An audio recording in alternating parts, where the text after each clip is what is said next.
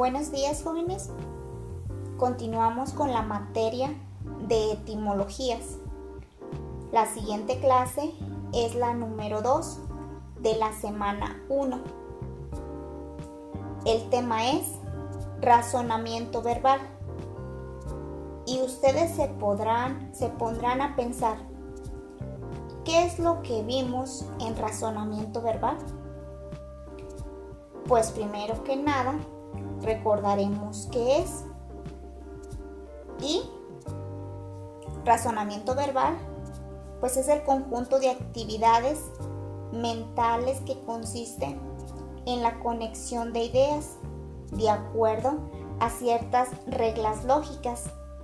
También recordamos que, que interesa a la capacidad para desempeñar perfectamente tanto el papel del emisor como el receptor.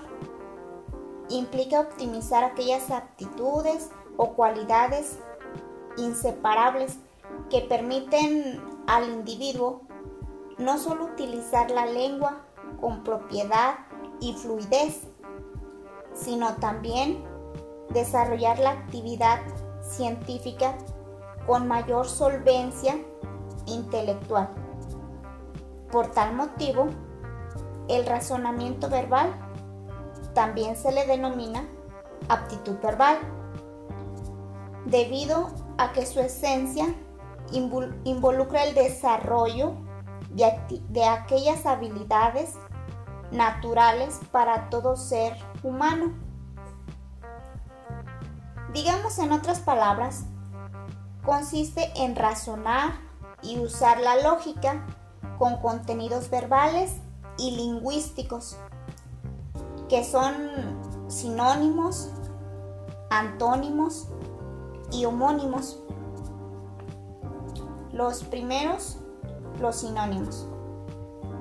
Los sinónimos son palabras o expresiones que tienen significados iguales o muy parecidos y que parecen a la misma categoría gramatical por lo tanto, pueden sustituir o intercambiar en un texto sin que sufra modificaciones en su sentido.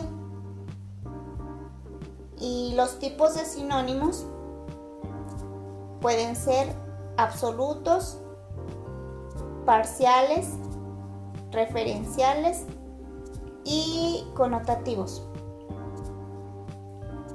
Los sinónimos total o absoluto son aquellos en los que dos palabras significan exactamente y rigurosamente lo mismo, en cualquiera que sea su contexto de aparición. Y los sinónimos parcial es aquel en, que, en el que las palabras manifiestan una relación de proximidad o afinidad semántica relativa. Por lo tanto, es aplicable en determinados casos. Otro tipo de sinónimo es referencial. Son palabras que se utilizan en un mismo referente, aunque no signifiquen lo mismo de manera estricta. Y por último, eh, los sinónimos connotativos.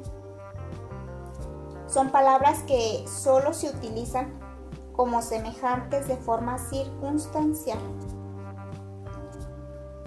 Eh, el siguiente razonamiento verbal es antónimos. Es un sustantivo que describe palabras y expresa ideas opuestas o contrarias en relación a un término. Por ejemplo, lo opuesto del día, pues obviamente es la noche existen diferentes tipos de antónimos según como se contraponga a una palabra. Son antónimo gradual, antónimo complementario y antónimo recíproco.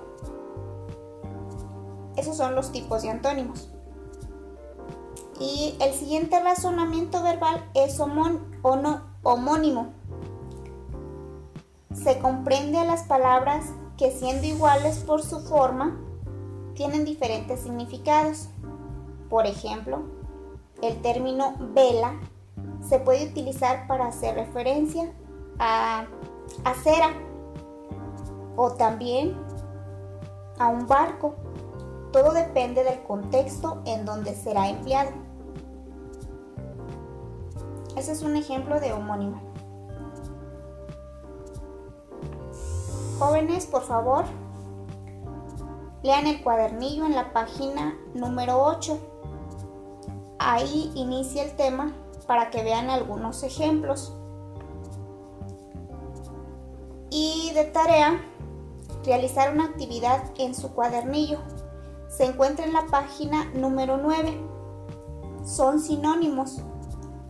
La palabra subrayada la van a cambiar por otra palabra pero que no cambie su sentido. Coloquen la palabra arriba de la palabra subrayada y en color rojo. Eh, como ejemplo, la primera palabra es incorporó. El sinónimo que yo elegiría es reunió. Bueno, y así sucesivamente ustedes irán realizando las siguientes palabras. Hasta aquí la clase número 2. Excelente día jóvenes. Gracias.